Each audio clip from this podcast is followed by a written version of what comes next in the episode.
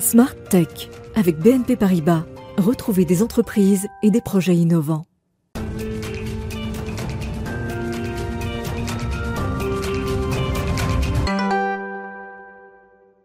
Bonjour à toutes et à tous et bienvenue dans Smart Tech, le rendez-vous des nouvelles technologies de Bismart. On poursuit cette semaine spéciale CES avec un focus d'abord sur l'industrie automobile bien présente cette année encore au CES. Un nouvel espace dédié aux technologies auto a même été mis en place par les organisateurs. Véhicules connectés et autonomes, intelligence artificielle, connectivité embarquée, la voiture de demain sera définitivement technologique. Les nouveaux acteurs de la mobilité intelligente sont à Las Vegas. Notre invité, lui, les conseille. Il sera avec nous dans quelques instants. Également dans cette émission, un débrief des grandes tendances de l'édition 2022 du CES de Vegas. Si les démonstrations et les inaugurations en présentiel sont rares, de nombreuses nouveautés sont cependant au rendez-vous et pas seulement dans les secteurs traditionnels. Cette année, les nouvelles technologies font écho pour beaucoup d'entre elles à la situation sanitaire, équipements pour télétravailler, santé connectée et mobilité réinventée tour d'horizon de ces nouveaux secteurs tout à l'heure avec nos deux experts. Et puis aujourd'hui, le rendez-vous du monde libre avec Jean-Paul Smet, PDG de Rapid Space. On parlera euh, avec lui de la place des logiciels libres au CES. Il nous dira euh, également si oui ou non ils sont capables de renforcer la sécurité des réseaux 5G et des objets connectés. Et enfin, et demain, avec Cécilia Sévry, cette semaine, elle nous présente des innovations 100% françaises, toutes présentes au CES 2022. Et aujourd'hui, zoom sur un robot humanoïde capable de se déplacer. Mais tout de suite, je vous le disais, place à l'interview du jour.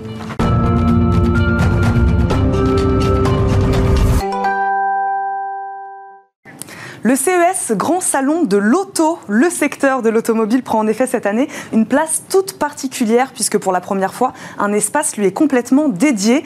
Une industrie de plus en plus dépendante des logiciels. BMW, Sony marquent déjà le coup avec leur prototype de voiture électrique du futur. Selon les experts, l'intelligence embarquée devrait rapidement représenter plus de la moitié de la valeur de ces véhicules. Guillaume Crunel, associé en charge du secteur automobile et de la mobilité chez Deloitte France, est notre invité. Bonjour Guillaume. Bonjour. Merci beaucoup de nous accompagner aujourd'hui. Vos équipes sont sur place, je crois. Quel retour vous ont-elles fait de ces premiers jours au CES bah Écoutez, c'est une bonne surprise. Alors c'est le premier jour hein, euh, avec le décalage horaire. Euh, la bonne surprise, c'est qu'il y a beaucoup, beaucoup d'annonces. Euh, on s'attendait à un certain désintérêt. Il y avait pas mal de, constructeurs automobiles qui avaient décidé de ne pas y aller. Bah, en fait, il y a pas mal qui n'y sont pas physiquement, mais qui présentent de manière digitale un certain nombre de nouveautés. Et il y a quand même beaucoup, beaucoup d'informations. moi, ce que je retiens euh, c'est qu'on présente un certain nombre de nouveaux véhicules. Le CES, c'était les voitures du futur, celles qu'on allait voir dans 5 ans, dans 10 ans. Là, on est sur des véhicules qu'on va voir dans les rues dans un an, dans deux ans, dans trois ans. On est dans un CES beaucoup plus de la réalité, en tout cas pour les constructeurs automobiles qui viennent en présentant des véhicules qui sont allés sur des gros secteurs de marché. Je pense euh, notamment à General Motors qui va présenter le Silverado. Le mhm. Silverado, ça veut rien dire en France, mais c'est un truck, c'est-à-dire le segment de marché le plus gros aux États-Unis. Donc, il présente ces véhicules-là comme il peut présenter avant dans des véhicules, dans des, euh, dans des salons automobiles. Vous avez euh, un certain nombre d'autres constructeurs, Chrysler qui présente un, futur véhicule électrique sur une plateforme PSA d'ailleurs. Euh, et, ce qu'on voit aujourd'hui, c'est les voitures pas de après après-demain, c'est des voitures de demain tout de suite. Et ça, c'est une grosse, grosse nouveauté. C'est intéressant ce que vous dites là-dessus. Que vient faire Deloitte au CES? Ah bah, Écoutez, nous, euh, on, accompagne l'ensemble de, l'écosystème automobile et, de la mobilité dans, dans ces transformations. Pour les accompagner, il faut comprendre le futur, il faut comprendre euh, les grandes tendances, savoir déchiffrer ce qui est, euh, je dirais, le bon grain de livret, ce qui est important. On y va là-bas pour échanger avec eux, comprendre palper, euh, essayer de, trouver le, prochain mouvement et être à côté de ceux qui créent la voiture de demain. Pourquoi, Guillaume Crunel, la mobilité prend-elle autant de place cette année? Cette année particulièrement? Euh, la, mobilité en tant que telle, c'est quelque chose qui, euh, qui est euh, sous-jacent et, et, pression au CES depuis, depuis mm. plusieurs années. Mais on était dans le domaine de la vision, l'écosystème. Comment sera la ville de demain Comment on se déplacera Est-ce qu'on se déplacera en voiture Est-ce qu'on sera dans des pods Est-ce qu'on sera dans des trottinettes Est-ce qu'on sera dans tout, ce qu'on veut euh, on, est en train de venir sur, de venir sur quelque chose de, beaucoup plus concret. La technologie a avancé, les logiciels ont beaucoup évolué, les puissances de calcul, l'ensemble des, euh, des, éléments du cloud ont beaucoup, beaucoup évolué. On est capable aujourd'hui de proposer des choses qui sont palpables. Et c'est ça la grosse différence. Quand vous dites ont beaucoup évolué, c'est quoi? En, un an, deux ans? Euh, Je pense que l'accélération est exponentielle exponentielle. Mmh. Les deux dernières, alors l'année dernière est difficile à, mesurer mmh. puisqu'il était purement virtuel, mais sur le fond, les deux dernières années ont énormément changé. Le chiffre que vous avez ancien, 50% à peu près de, valeur du, logiciel dans la voiture, c'est quelque chose qui était pressenti il y a quelques années. Là, on le sait, ça va être le, ça va être le cas. Donc il y a de la puissance de calcul, il y a de plus en plus de calculateurs, de puces.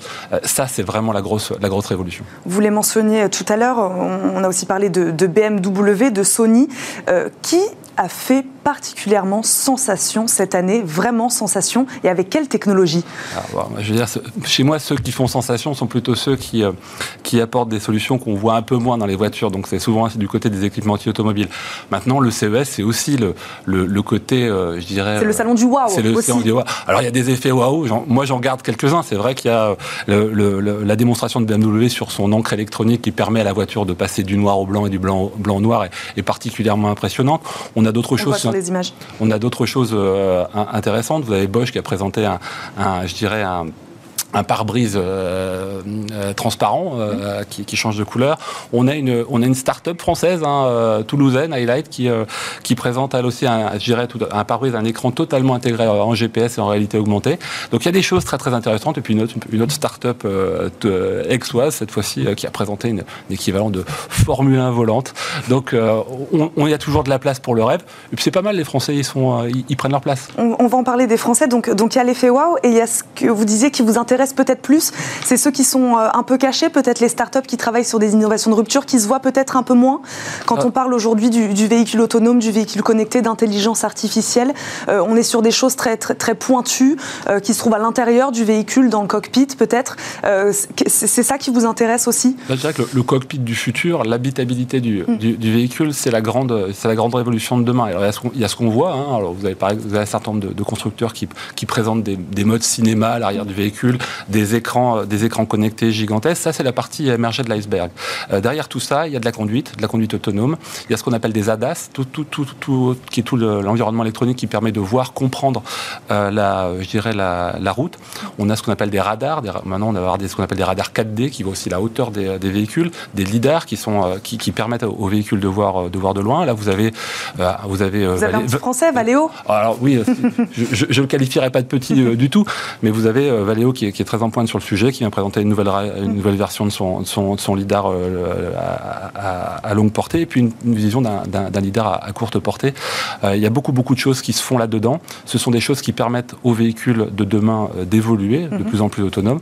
On les voit moins souvent dans les salons automobiles. Là, c'est le salon pour présenter les technologies qui rendent possible la voiture de demain. Vous, vous, vous parlez de voitures autonomes. Comment on avance d'ailleurs sur l'autonomie des véhicules en 2022 On en est où là? Je pense que le, le, la problématique du véhicule autonome, c'est que plus on s'en rapproche et plus ça s'éloigne en termes de, de, date sur, de mise sur le marché. On a un problème de mots. Qu'est-ce que ça veut dire un véhicule autonome? Est-ce que c'est un véhicule qui fait tout C'est un véhicule qui fait un certain nombre de choses qu'on faisait? Je pense qu'aujourd'hui, le véhicule totalement, totalement autonome euh, a pris un peu, prend un peu de retard et puis il faut trouver des cas d'usage. Pour autant, euh, c'est pas forcément un problème technologique, c'est plus un problème de, réglementation. C'est un problème de tout, puisque la réglementation doit, doit mm. accompagner la technologie et la technologie s'adapter à, la réglementation. Mais on, on arrive aujourd'hui à des euh, modes d'autonomie type 3, c'est-à-dire qui permettent d'enlever ce regard de la route de manière, de manière ponctuelle, qui aujourd'hui euh, arrivent, arrivent sont, sont, autorisés, notamment, euh, notamment Daimler, Daimler en Allemagne. ces choses-là, une autonomie contrôlée et moyenne est quelque chose qui arrive très très vite. Donc Guillaume Crunel, on, peut dire que les stars du salon, c'est plutôt les logiciels et non pas les véhicules donc? Ah, le, le, la, Toute la mobilité de demain sera rendue possible par l'évolution du logiciel et par la puissance de calcul qui, euh, est, permise. Et, de manière totalement transparente pour nous, le cloud, puisque tout ça, pour bien fonctionner, c'est beaucoup, beaucoup d'informations à toute vitesse, stockées quelque part, qui va de la voiture vers le cloud et inversement. Donc ça c'est la vraie révolution, et c'est la part la plus importante du véhicule de demain. Je voudrais revenir juste sur ce que vous disiez, vous l'avez abordé brièvement, une cour de F1 complètement autonome euh, est au programme demain. C'est quoi l'objectif de cette course? Je, pense que c'est euh, un démonstrateur. Mhm. Euh, on parle d'IndyCar, de, hein, donc c'est la grande course de, Formule 1 américaine. c'est un démonstrateur de, ce que peut faire l'intelligence artificielle dans des conditions extrêmes. Entendu que si on est capable de le faire dans des conditions extrêmes, alors on sera capable de le faire dans, des, dans, des, dans des conditions urbaines normales, même si c'est pas obligatoirement plus facile. Euh, là, c'est une prouesse technologique, mmh. c'est la capacité à montrer que ça existe. Ce qui est intéressant aussi, c'est que la plupart des véhicules sont, euh, je dirais, programmés, pilotés et, mis au point par des, grandes universités. Donc c'est c'est une belle image de, du, lien entre le privé, le public et la recherche de demain. Guillaume Crenel, dernière question, il nous reste quelques secondes. donc on vient au salon CES pour montrer, pour avoir de la visibilité. Les grands constructeurs automobiles viennent montrer leur innovation. Ils viennent aussi en chercher. Bien sûr, c'est un, c'est un formidable endroit de rencontre. Mhm. on, voit ce qui est présenté, mais la vraie, vraie activité, elle se fait en coulisses entre, euh, entre les rencontres des différents acteurs pour présenter les, solutions qu'on espère on verra l'année prochaine. Merci beaucoup, Guillaume Crunel, d'être venu nous parler euh, automobile au salon euh, CES 2022. Je rappelle, vous êtes associé en charge du secteur automobile et de la mobilité chez Deloitte France. Merci beaucoup de nous avoir accompagnés. C'est l'heure de notre débrief de l'actu. On continue bien sûr à parler des grandes tendances du CES 2022.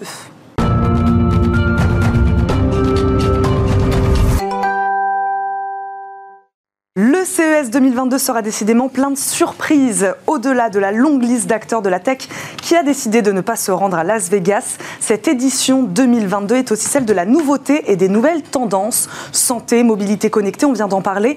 Cette édition sonne aussi l'arrivée en fanfare de la blockchain et notamment des NFT, décryptage et exemples d'innovation avec nos deux invités. Jérôme Bouteiller, fondateur d'Écran Mobile, est avec nous. Bonjour. Bonjour. Bienvenue sur le plateau de Smartech. On vous connaît bien euh, ici, évidemment. Jean-François Bobier, directeur au Boston Consulting Group, est également avec nous. Bonjour. Bonjour. Merci beaucoup de nous accompagner tous les deux pour, pour ce débrief du salon, euh, du salon CES 2022.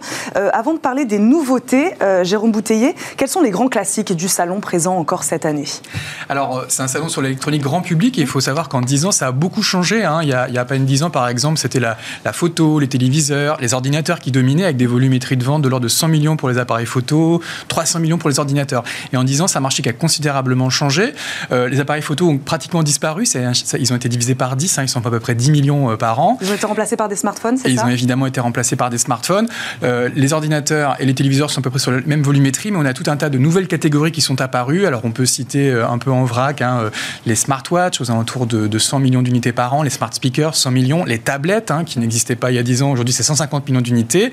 et évidemment, évidemment les les smartphones, pardon, euh, qui représentent à peu près 1 milliard 500 millions d'unités. On est sur un facteur 5 par rapport aux ordinateurs. Donc l'électronique grand public aujourd'hui a été smartphonisée et ils sont aujourd'hui incontournables effectivement sur ce segment. Jean-François Bobier, c'est vrai qu'on pense souvent au CES 2022 comme un, comme un salon pour euh, avoir de la visibilité, pour des rencontres entre des grands groupes, des startups, euh, des échanges de bons procédés. On va chercher des innovations ici et là. Mais c'est aussi un, salon pour les consommateurs, pour montrer les nouvelles technologies, les nouveaux gadgets qui seront dans nos foyers dans un ou deux ans. Oui. Euh, et donc Non, mais c'est ça qui est intéressant. Oui, c'est ça, c'est, ça évidemment, c'est ça qui est intéressant. Et euh, ce qu'on voit, c'est euh, des, des, des, améliorations de, de, produits. De, notre quotidien. De notre quotidien. alors, Jérôme l'a mentionné, hein, on, on, voit bah, des nouvelles euh, euh, des nouvelles télévisions euh, encore plus fines, encore plus performantes, avec une résolution encore mieux.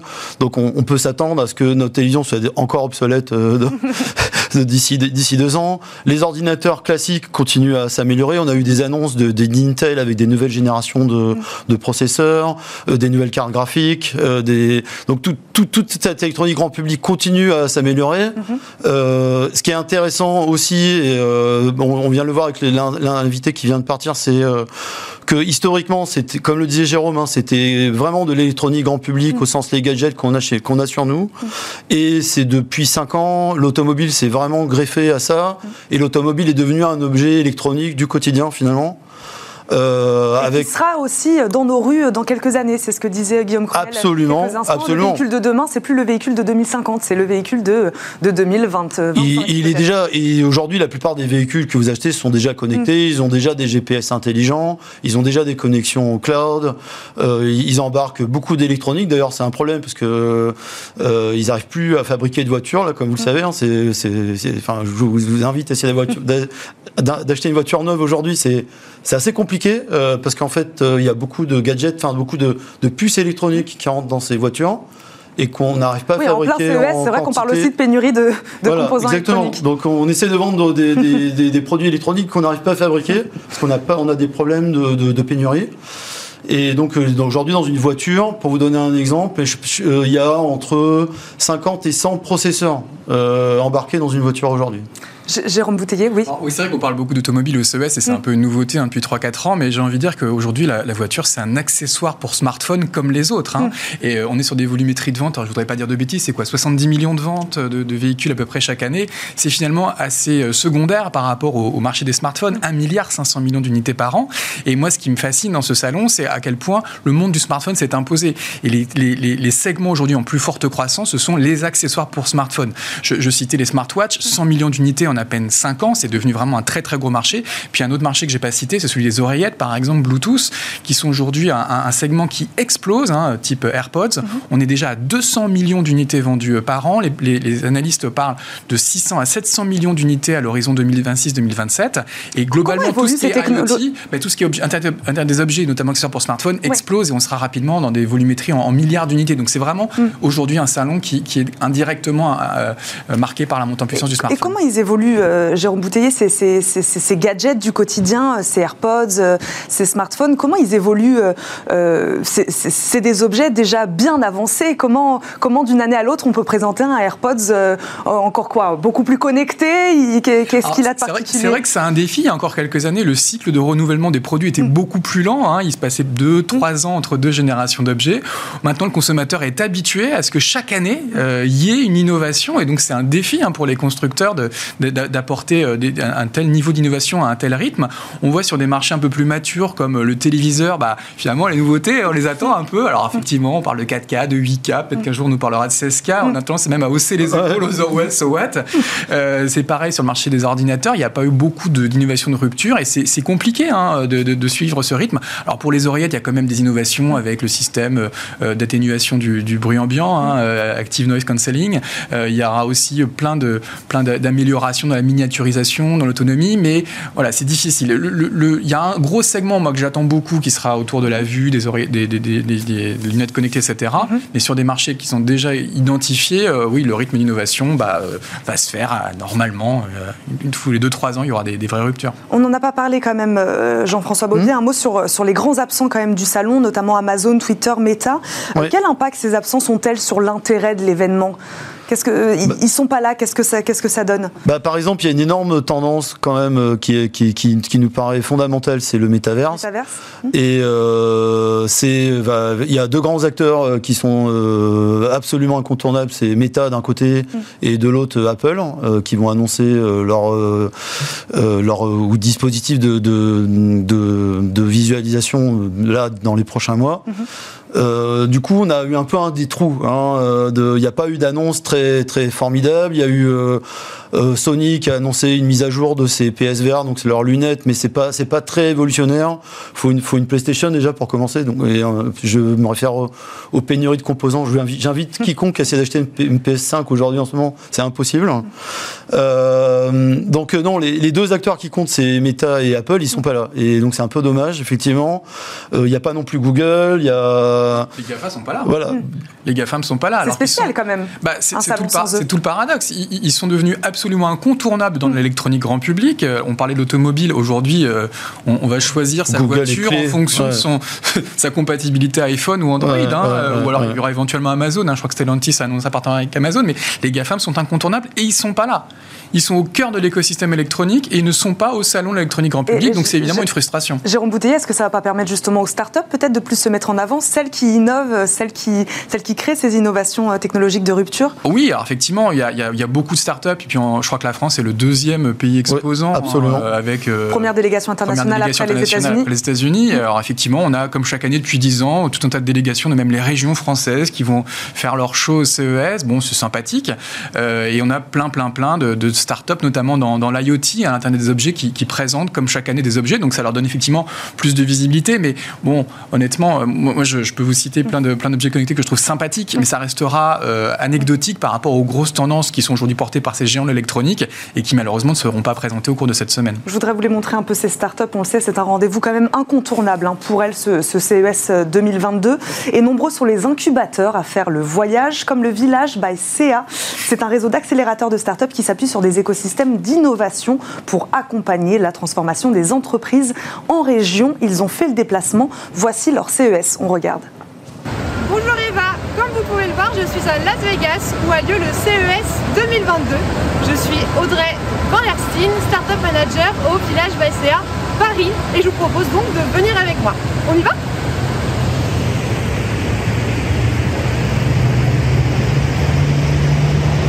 Le premier contact avec le salon se fait la veille de son ouverture en découvrant les stands en cours de montage. Ça fait bizarre de voir tous ces espaces vides et de constater quelques heures avant l'ouverture que rien n'est encore prêt. Peu de startups sont également déjà présentes. Certaines sont retenues dans des villes d'escale, faute de n'avoir pu prendre leur avion dans les temps. Parmi celles déjà arrivées, je croise la startup La Vitre qui déballe un écran géant de 2 mètres.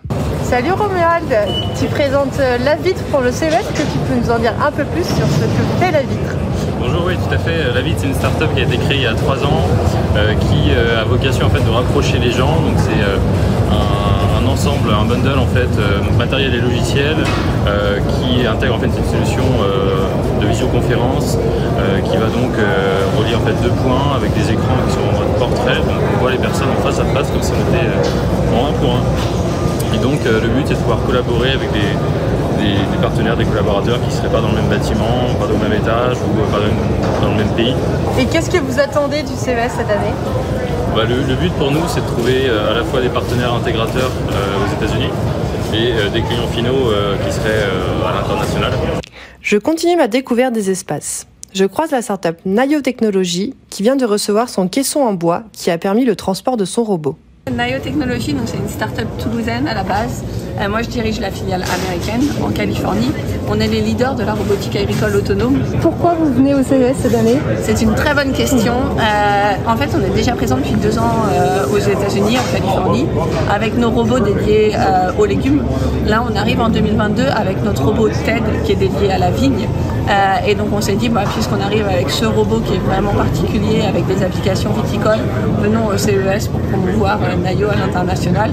Et à ce titre, on a reçu un Innovation Award de la part du CES. Pour finir la journée, je fais un brief avec l'ensemble des startups. Rendez-vous demain 10h pour l'ouverture. L'inquiétude du moment partagée par l'ensemble des startups. Y aura-t-il des visiteurs? Inquiétude rapidement dissipée sur cette première matinée. Les allées sont remplies, premier objectif atteint. Allons voir avec notre startup La Vitre si elle partage ce constat. Est-ce que après cette première matinée de tu pourrais me donner ton premier bilan euh, de cette matinée? Alors un bilan après quelques, juste quelques heures, on vient, on vient de commencer, mais on a commencé sur le chapeau de roue. On a été ravis de faire des petites euh, démos dès les premières secondes de l'ouverture, euh, avec différents profils. Et euh, à l'instant, on vient de, de montrer la, vitre à des, Coréens qui ont été bluffés de, du traducteur instantané et de voir leur, leur, langue traduite euh, directement depuis Nantes. Donc des belles expériences. Voilà Eva, vous avez eu un aperçu de la première matinée au CES 2022. J'espère que ça vous a plu et je vous dis à très vite. François Bobier, comment on arrive à marquer les esprits dans ce vaste temple de la technologie? On l'a vu, les, rayons sont grands. Comment on arrive à marquer les esprits au CES Ah, c'est tout un art, je pense. hein. Euh, Il y a. euh, On parlait de l'effet waouh tout à l'heure avec Guillaume Crunel. Il il faut un peu d'effet waouh aussi. Oui, bien sûr, il faut un effet AO, il faut des, faut des, faut des, faut des produits qui donnent envie, euh, faut, euh, faut être capable de les, de les teaser un petit peu avant d'arriver, euh, quand, quand on se débrouille bien. Euh, faut, comme le disait Jérôme, c'est très dur d'innover, donc euh, avoir une innovation euh, en rupture, euh, bah, ça, ça aide, hein, euh, clairement. Moi, par exemple, j'ai été bluffé par euh, euh, le body scan de WeThink. J'ai trouvé que c'était une vraie innovation. Il avait bien teasé euh, avant, avant le CES, et puis effectivement après on l'a vu. et enfin, c'est ce genre de, de, de, de, man- de manière d'amener un produit, moi je pense, qui est, qui est intéressante. Jérôme Bouteiller, euh, qu'est-ce qui vous a vous surpris? Qu'est-ce qui vous a vous marqué? Quelles sont les grandes surprises? On parlait donc des choses qui reviennent. Euh, Il y a des surprises aussi quand même cette année. Ah, il, y a des, il y a des bonnes et des mauvaises surprises. hein. Euh, Il y a toujours effectivement une liste d'objets très sympathiques. Là, on voit les, les innovations euh, françaises qui, qui sont très présentes au CES, hein, avec des startups comme WeThings et son Person qui a été amélioré et qui aujourd'hui effectivement a fait un vrai virage sur le suivi de la, de la santé. On peut aussi citer aussi des, des systèmes de bacs connectés. J'en avais repéré une chez, chez Circular, euh, des, systèmes de potager connectés. Alors, voilà, ça fait ça fait dix ans en gros que les Français sont massivement présents au CES sur la partie objets connectés. On se souvient de la brosse à dents connectée, mais dix ans plus tard, finalement, il n'en reste pas forcément grand chose. Donc, il faut faire la part des choses entre ce qui, ce qui sont des coups de com avec des régions par exemple très présentes. pourquoi la région PACA va au CES Bon, c'est sympa, mais honnêtement, il, ça, sort pas souvent grand chose, quoi. Et, et puis sur le côté des mauvaises surprises, on le disait, l'absence peut-être du sujet de l'année qui sera autour de, de la réalité augmentée, des métaverses, des lunettes connectées. Moi, je suis sur ma fin. Mm. Je suis frustré parce que je suis convaincu que ça va être l'objet grand public, euh, le, dernier grand objet grand public qui va vraiment marquer les gens. On est, je crois, 60% de la population mondiale à porter des lunettes. Mm. On, sent que ça bouillonne de tous les côtés, notamment chez les GAFA ou chez les startups. Hein. En France, on a des, des gens comme euh, Active, euh, Active Look, pardon, qui sont à Grenoble, qui font des lunettes de la réalité assistée hein, avec des, des, trucs. Donc, il y, y, a plein d'innovations, mais on n'a pas vu grand-chose. Mm. là, on voit effectivement un modèle TCL qui, qui, fait des téléviseurs, là, qui se lance sur le marché des, lunettes. Donc, il va se passer des trucs, mais on n'a on pas, on pas les GAFAM. Donc, je, suis un peu frustré de ce point de vue-là. C'est une déception de votre côté aussi Vous partagez euh, ah, ah, cette opinion? ah, Absolument. Et, euh, euh, et, un autre truc aussi qu'on s'aperçoit, c'est que les GAFA sont devenus tellement gros. Hmm. On, je me rappelle, Apple vaut maintenant 3 milliards, 3, 3 trilliards, 3, 000, 3 000 milliards de, de dollars de, de capitalisation boursière. C'est quand même l'annonce de, cette, Voilà, c'est tout le CAC 40 combiné. Ils peuvent se permettre de dire euh, cet événement, euh, hmm. non, moi j'ai mon événement. Hmm et vous venez à mon événement. Meta, c'est pareil. Et c'est vrai que c'est dommage parce que du coup, ils se mettent en dehors de, du, Ils sont tellement gros que. Alors, on a que les petits, les petits acteurs, on n'a pas les gros, et donc mm. c'est quand même frustrant. Et ça peut être aussi gênant pour les exposants parce que euh, un des débouchés pour eux, hein, c'est aussi de vendre à ces, mm. ces géants. Mm. Donc je ne sais pas s'ils viennent pour faire leur shopping, peut-être. Euh, euh, discrètement, euh, mais parce que, mais sans doute, oui, parce qu'ils sont assez riches pour le faire. On a parlé des métaverses, on n'a pas parlé euh, de l'arrivée de la blockchain et des NFT. Est-ce que c'est une surprise, Jérôme Bouteiller? Alors moi c'est pas un, segment que j'associe spontanément à l'électronique grand mmh. public, mais c'est vrai qu'il y a eu des innovations. J'ai appris par exemple en préparant une interview que Samsung avait lancé un téléviseur, peut-être qu'on peut en parler là-dessus. Oui, donc euh, le, NFT, c'est quelque chose qui existait CAPA il y a, il y a quelques années. Donc euh, c'est quoi un NFT C'est Non-Fungible Token. Donc c'est un jeton numérique. Essentiellement, c'est comme si on faisait l'analogie avec le, un titre. C'est un, titre de propriété en fait. Ça dit je possède telle chose. Ça peut être un objet physique, par exemple un, une, une œuvre d'art, ou un objet totalement virtuel. Par exemple, euh, une image, une image JPEG. D'ailleurs, il y en a une qui a été vendue quelques millions de dollars. donc on a acheté une image JPEG quelques millions de dollars. Avec, un SMS euh, aussi. Ou un SMS, exactement, exactement. Et euh, donc oui, effectivement, il y a, y a le lien avec l'électronique grand public, il est, mm. il est parfois un peu difficile à faire. Alors Samsung l'a fait mm. parce que euh, bah, donc ceux qui ont, qui collectionnent de l'art via de NFT, eh bien maintenant ils peuvent s'acheter un téléphone, enfin pardon, un, téléviseur Samsung qui leur permet d'admirer leurs œuvres d'art. Mm. Donc ils se connectent au, enfin ils prennent la, la le wallet NFT du, du, du propriétaire de la télé et il y a un mode où euh, bah, ils peuvent visualiser leurs œuvres d'art sur l'écran euh, télévision. Bon, un, je pense que c'est un gadget, hein, parce que mm. pas beaucoup de gens ont, un compte NFT. Ceci étant dit, une anecdote assez marrante, c'est que cette année, c'était la première fois que moi j'ai reçu un cadeau sous forme de NFT. Et ça, ça m'a, quand même surpris. On estime le marché rien que sur l'an dernier à 40 milliards de, dollars, ce qui est, ce qui est énorme. C'est donc une tendance de fond. Euh, on va refaire euh, un tour euh, au CES avec Alain Starot, cofondateur et président d'Artifil. On, on, le connaît car c'est un chroniqueur régulier du débrief. Il est donc au CES et il a souhaité nous envoyer une vidéo de son CES à lui à Las Vegas. Comme si vous y étiez, c'est parti.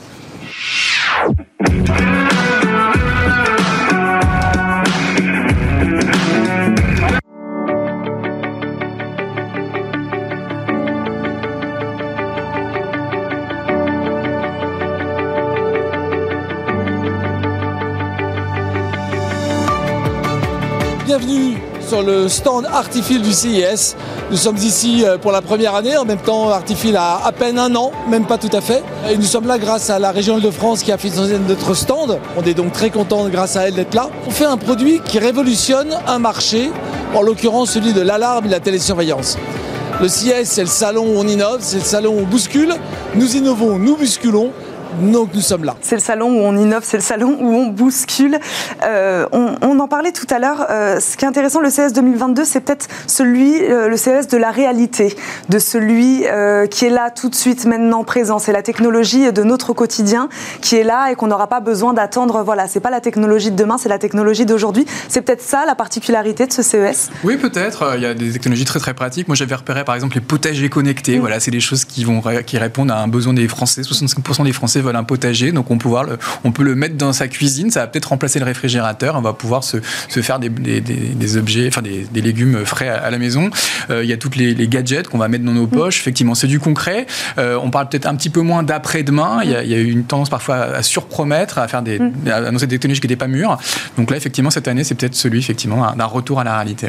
Merci beaucoup à tous les deux d'avoir été avec nous aujourd'hui, d'avoir débriefé de, de l'actualité de ce CES et des nouvelles tendances de cette année. Jérôme Bouteiller, je le rappelle, vous êtes fondateur d'Écran Mobile. Merci. Et Jean-François Bobier, directeur au Boston Consulting Group. Merci beaucoup à tous les deux d'avoir euh, été là. On marque une courte pause et on se retrouve tout de suite pour le monde du libre.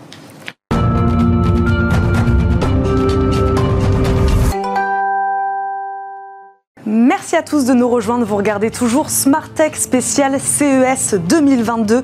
Dans quelques instants, on accueillera euh, Cécilia Sévry, bien sûr, pour et demain, qui nous présentera une innovation, un robot humanoïde et mobile made in France. Vous verrez. Mais d'abord, c'est le rendez-vous, bien sûr, avec Jean-Paul Smet, PDG de Rapid Space. Il est avec nous en visioconférence. Bonjour Jean-Paul. Bonjour. Merci beaucoup d'être avec nous. On va parler euh, aujourd'hui des logiciels libres. Euh, quelle place, quelle est la place de ces logiciels libres au CES 2022 évidemment? Bah, cette année, en 2022, le CES met à l'honneur le logiciel libre comme un moyen de renforcer la résilience et la sécurité dans les réseaux 5G ou pour les objets connectés. Donc ça fait des années qu'on sait que quand on combine du libre, du cloud et de la 5G virtualisée, on arrive à mieux sécuriser les réseaux mobiles pour les objets connectés, pour nos smartphones ou pour les infrastructures critiques, parce que quand on accède au code source du logiciel ou des matériels, on peut s'assurer qu'il n'y a pas de porte dérobée en auditant l'intégralité du code source. On sait aussi qu'avec le logiciel libre, on peut combiner les fournisseurs en ayant par exemple la possibilité de faire fabriquer la même chose par plusieurs usines ou lorsqu'on a des problèmes de restriction d'exportation, de faire fabriquer un matériel ailleurs. Ce qui est nouveau, c'est que maintenant tous ces principes apparaissent directement, explicitement en première page du CES 2022. Et donc expliquez-nous en pratique exactement qu'est-ce que ça change alors tant qu'on reste au discours, ça change rien, mais si on se saisit des logiciels libres et qu'on en fait quelque chose, ça change tout. Et c'est ce qu'a compris la société allemande ZF. ZF, c'est le deuxième plus gros équipementier au monde, derrière Bosch, loin devant Valeo ou Michelin. ZF, ça veut dire Zanran Fabrik Friedrichshafen, ce qui signifie l'usine d'engrenage de Friedrichshafen. ZF, c'est une société qui a été fondée par Ferdinand von Zeppelin, le créateur des célèbres dirigeables Zeppelin, et il lui manquait à l'époque des bons engrenages, d'où euh, la, la, création de la société ZF. Aujourd'hui, ZF, c'est une entreprise de 150 000 salariés qui appartient à une fondation, la fondation Zeppelin, qui elle-même appartient à la ville de Friedrichshafen, seulement 57 000 habitants, sur le bord du lac de Constance, aux confins de l'Autriche, de la Suisse et de l'Allemagne, pas très loin du Liechtenstein. C'est une entreprise publique. Friedrichshafen, c'est un des berceaux de l'industrie aéronautique allemande, un lieu de gastronomie, un endroit où on fait du très bon vin. C'est aussi un des sites de production d'Airbus qui produit le satellite d'observation TerraSarix, dont tout le système de gestion utilise du libre depuis 15 ans et du cloud libre depuis 10 ans. Et donc, ce qu'a annoncé ZF au CES 2022, c'est de, en fait, qu'ils allaient lancer un hackathon ouvert aux individus, aux équipes de recherche ou à start-up pour trouver de nouvelles applications dans le domaine de l'automobile et de la mobilité sur la base de logiciels libres. Jean-Paul Smets, euh, il y a des thèmes, des thématiques envisagées? Alors ZF pose cinq questions sur cinq sujets le matériel libre, le libre pour la sécurité, les data hubs libres, l'interopérabilité et la blockchain. Donc par exemple, pour le matériel libre, ZF demande est-ce que ça peut apporter de nouvelles solutions? Pour la sécurité, ZF demande est-ce que le logiciel libre va amener de nouvelles architectures pour mieux répondre aux enjeux de cybersécurité liés à la mobilité? ZF pose également la question des logiciels libres pour faire des data hubs et traiter les très grands volumes de données issus des objets connectés. ZF se demande si avec le libre on pourra mieux faire communiquer les réseaux de mobilité, par exemple les VTC autonomes, des trottinettes électriques Ah, on vous a perdu, Jean-Paul Smets. Est-ce qu'on va vous... Et enfin, ZDF pose la question de est-ce que la blockchain sert commercialement à quelque chose Est-ce que Et donc les gagnants gagneront 10 000 dollars. et euh, pourront voir leur idée commercialisée. Mais est-ce qu'on a des réponses, Jean-Paul Smets, à toutes ces questions-là que vous venez de poser? Bah Demain, quand le CES terminera, et puis en attendant, on pourrait suggérer à, AZF euh, de consulter euh, un certain nombre d'associations européennes comme l'Appel, le Fonds de dotation du Libre, Euclidia, NLNet, l'OSBA ou Play France, qui en fait déjà disposent de nombreuses réponses. Euh, cette initiative chez ZF est soutenue par Martin Fischer, qui est un membre du directoire, et Sébastien Grimm, qui est le directeur de l'innovation. Donc on pense que s'il consultait les associations européennes, il trouverait énormément de réponses. Est-ce que vous avez des exemples concrets à nous donner? Par exemple, Olimex en Bulgarie produit du matériel libre de microserveurs qu'on retrouve même dans des satellites russes. Dans la cybersécurité défensive, on a toute une noria de start-up en France comme Patrol ou CrowdSec qui ont des solutions extrêmement intéressantes. Dans le domaine des data hubs et du traitement de grandes données, Senix et Vendelin existent en Europe. On avait avant Data Artisan et Flink, mais ils ont été rachetés par Alibaba. Pour ce qui est de l'interopérabilité entre objets connectés pour la mobilité, l'Université de Dresde en Allemagne à l'implémentation de référence du standard OPCUA. Et pour ce qui est de la blockchain, il suffit de voyager à 100 km de Constance autour du lac à Zug pour voir la société Verein qui en fait produit un système de lettres recommandées en blockchain. Verein vient également de gagner l'appel d'offres de GaiaX pour la gestion de l'identité des fournisseurs de cloud. Jean-Paul Smith, dites-nous alors, est-ce qu'on assiste vraiment à une montée donc en puissance, c'est ce que vous nous dites, des technologies de sécurisation par blockchain? Alors, pour moi, la blockchain n'est utile que lorsqu'on a besoin de contourner les États.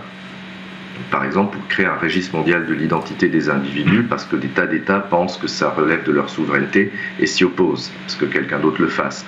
Ou pour contourner le contrôle d'échange, pour des raisons évidentes, ou par exemple même pour organiser des euh, essais cliniques entre volontaires sur des molécules repositionnées dans un contexte international. C'est quelque chose qui est parfois difficile dans certains États. Mais en dehors des applications, on a besoin de contourner les États. Il y a souvent de bien meilleures solutions plus simples à base de logiciels libres existants. Euh, par exemple, euh, et, l'autre chose qu'il faut savoir sur les, les blockchains, c'est que en dehors de cas très spécifiques, c'est-à-dire de données particulières où si on abandonne certaines propriétés des blockchains, elles ne peuvent pas passer à l'échelle. C'est pour ça qu'en fait, il est important euh, d'aller regarder autre chose que la blockchain quand on cherche à sécuriser euh, des objets connectés. Donc Jean-Paul Smets, alors aidez-nous, donnez-nous des exemples alors de logiciels de sécurisation sans blockchain donc. Olvid, entreprise française, vient de passer en logiciel libre son système de communication temps réel a reçu plusieurs qualifications de l'ANSI, utilise un protocole de chiffrement assez original qui permet de garantir la sécurité des messages, y compris lorsqu'ils transitent par des serveurs dans lesquels on n'a pas confiance. On a aussi Delta Chat qui utilise le protocole AutoCrypt pour sécuriser des échanges de messages sur l'infrastructure existante SMTP du mail avec du libre de bout en bout. Avec Olvit comme avec Delta Chat, on pourrait, si on le souhaitait, créer des réseaux de communication temps réel entre objets connectés pour mettre en œuvre des systèmes ou pour mettre en œuvre de l'interopérabilité entre objets connectés. Donc l'open source euh, reste l'une des grandes tendances de l'année, avec ou sans blockchain? Absolument. Le libre, ça permet de comparer plusieurs approches, de passer du débat d'experts à la mise en pratique immédiate sans frein et sans limite si vous pensez, contrairement à moi, que la blockchain est utile ou scalable, démontrez-le. Tous les outils existants libres pour tenter d'intégrer des outils et vérifier euh, si on arrive au résultat qu'on souhaite. Ce qui est bien avec le libre, c'est qu'il supprime toutes les contraintes à la mise en œuvre d'une idée. C'est une de ses caractéristiques et ZF, visiblement, l'a très bien compris. Merci beaucoup Jean-Paul Smets d'avoir été avec nous. Je le rappelle, vous êtes PDG de Rapid Space. Merci de nous avoir parlé des logiciels libres et de leur place donc au CES 2022. On se retrouve très vite, bien sûr, dans Smart Tech, tout de suite et demain avec Cécilia Sévry.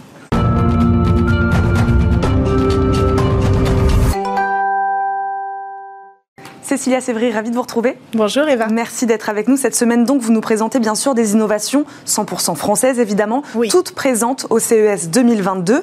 Et vous nous parlez aujourd'hui d'un robot humanoïde. Oui, un robot humanoïde qui s'appelle Richie, mais qui est aussi mobile. Il est capable de se déplacer.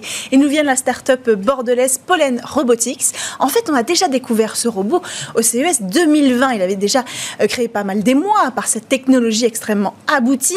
Mais voilà, il ne pouvait pas se déplacer. Alors aujourd'hui, la start-up retourne au CES avec cette voie une innovation supplémentaire, une station mobile qui va permettre d'ouvrir le champ des possibles de cette technologie. Donc, à quoi ressemble ce robot, Cécilia? Bah Alors, c'est assez amusant. Il a une tête un petit peu de poste de radio avec deux antennes euh, qui s'agitent euh, au-dessus. Derrière ces grands yeux se cachent des caméras HD qui permettent euh, d'analyser une image nette grâce à l'intelligence artificielle.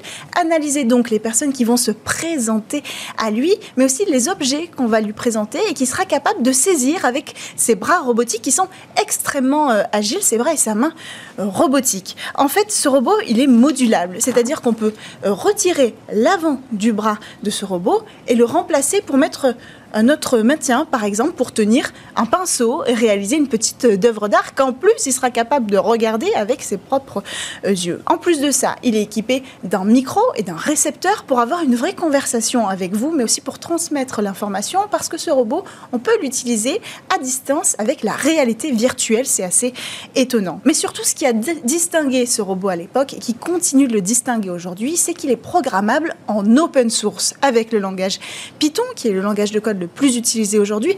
Et ça, c'est une spécificité assez rare hein, en robotique. Ça permet surtout, et c'est important, de programmer de façon personnalisée ce robot et donc euh, d'ouvrir le champ des possibles de son utilisation. Mais donc, il est aussi mobile. Il est donc mobile grâce à cette nouvelle station euh, qui est arrivée euh, aujourd'hui, qui a été présentée cette semaine au CES, opérable à distance. Il peut déplacer son corps, mais aussi il peut déplacer un objet d'un point A à un point B. C'est ce que je disais, ça va énormément changer ses Et donc vous parliez de, de champ d'application plus large. Comment fonctionne cette base? Expliquez-nous.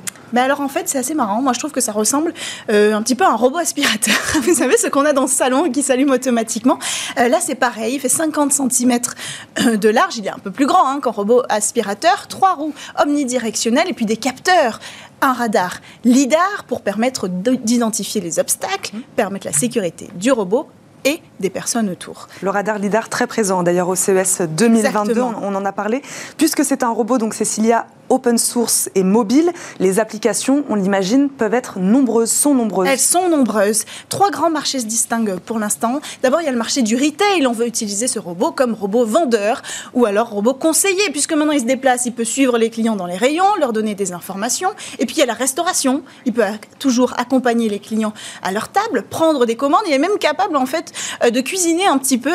Euh, c'est assez étonnant. Et puis enfin, la recherche pour travailler les algorithmes d'intelligence artificielle, de reconnaissance faciale, d'interaction avec les êtres humains. Alors ce robot coûte quand même 9000 dollars, c'est assez énorme. Vous allez me dire, ça coûte un bras. Ben, en réalité, ça en coûte qu'un, pas deux, parce que quand on l'achète à ce prix-là, on a un seul bras sur le robot. Ensuite, il faut rajouter des options, comme on ajoute des options dans une voiture, sauf que là, il n'y a pas de climatisation.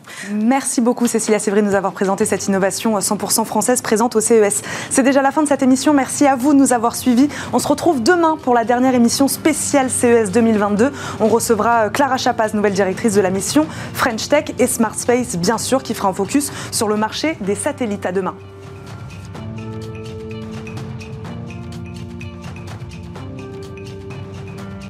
Smart Tech avec BNP Paribas. Retrouvez des entreprises et des projets innovants.